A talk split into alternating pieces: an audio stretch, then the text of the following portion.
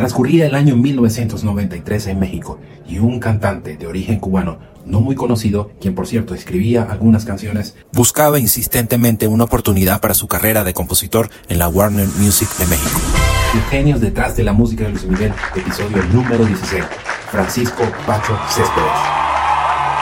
Un reconocido cantante y compositor de origen cubano nacionalizado en México, quien era estudiante de medicina y en la mitad de su especialización decide abandonar la medicina para dedicarse a la música. Antes de adentrarnos en la historia de Francisco Céspedes, necesitamos ir al año 1992, cuando Luis Miguel comienza a hacer unas colaboraciones con Juan Carlos Calderón y David Foster para el álbum Aries. Y luego de finalizar todas estas colaboraciones y por inconformidades en el equipo de producción, sobre todo con el reconocido ingeniero de grabación Bruce Sweeney, Luis Miguel queda en total inconformidad con el producto final del álbum, por lo que el cantante y productor decide grabar de nuevo el álbum Aries. Luis Miguel tenía en sus hombros la presión de crear un super álbum luego del arrollante éxito de Romance del año 1991. Para el álbum Aries, Luis Miguel toma varias decisiones muy arriesgadas dentro de la industria. La primera, que un productor Nobel como Kiko Cibrián para el año 1991 produjera el álbum Aries. Antes que me acribillen por lo que acabo de decir, Kiko Cibrián en muchas ocasiones ha mencionado que Luis Miguel siempre preguntaba, ¿quién va a producir tu próximo álbum? Y él decía, Kiko Cibrián, y todos decían, Kiko, ¿quién es Kiko? Pero el cantante deposita toda su confianza en Kiko Cibrián, quien recientemente había producido un hit para Cristian Castro, la canción No Podrás.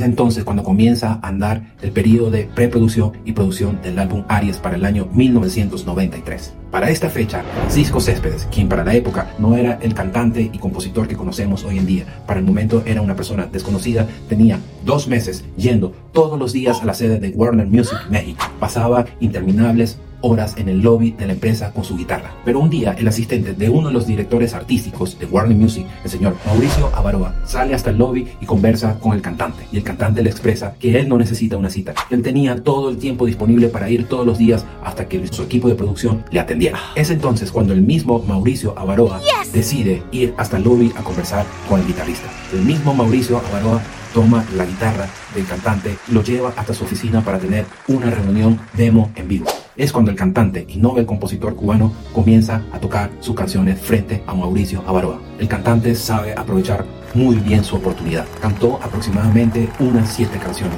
donde estaba, por cierto, uno de los hits del álbum Aries.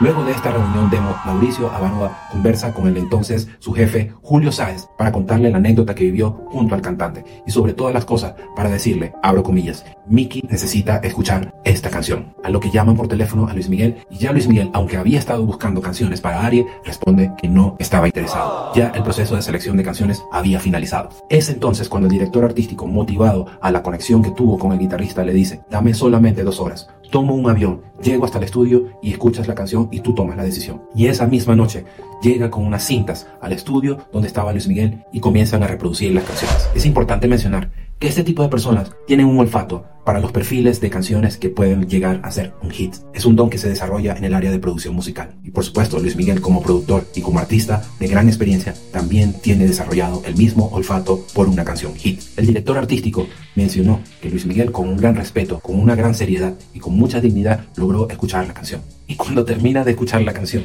me voltea y le dice, ¿de dónde salió esto? ¿De quién es esto? E increíblemente, dos horas después de escuchar, escuchar y escuchar la canción, Luis Miguel toma la decisión de sacar una canción de David Foster e incluir la canción de Francisco Céspedes. Aquí cabe perfectamente que esta es la título de Primera chamba. Me acuerdo el día que de la... Pasan las semanas y Mauricio Avaroa llama a Francisco Céspedes y lo convoca a una reunión en la sede de Warner Music México. Le recibe con mucha dignidad en una sala de reuniones, donde conversan de distintos tópicos y en ese momento irrumpe una persona en esa reunión. Era por supuesto Luis Miguel. Y es entonces cuando llega el mágico momento donde una persona en esa sala de reuniones, en un reproductor de música que estaba en la sala, logra dar play. Y Francisco esto es lo que escucha.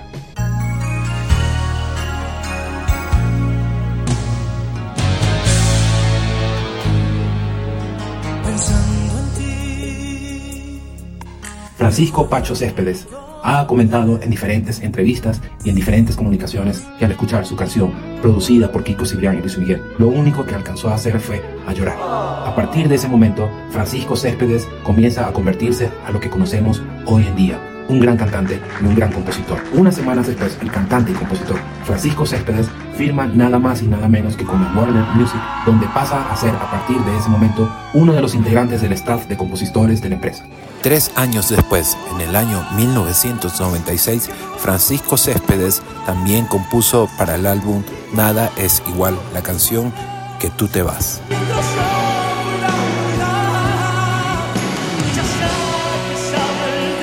El año 1997, Francisco Céspedes participa en su primer Viña del Mar y el siguiente año graba su primer álbum, donde tuvo algunas canciones muy conocidas y sonadas en Latinoamérica. Francisco Céspedes, hasta la fecha actual, tiene una discografía de más de 11 álbumes. Francisco Céspedes, aparte de ser cantante y compositor, también ha hecho doblajes para algunas películas en español.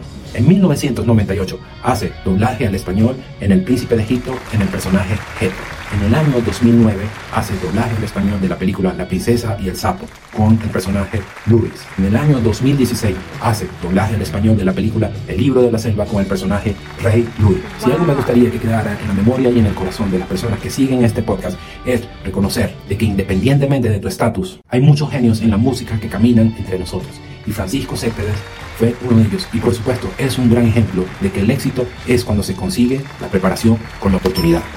Pero sin duda alguna, para despedirnos de este gran episodio, debemos escuchar el cuarto sencillo del álbum Alice.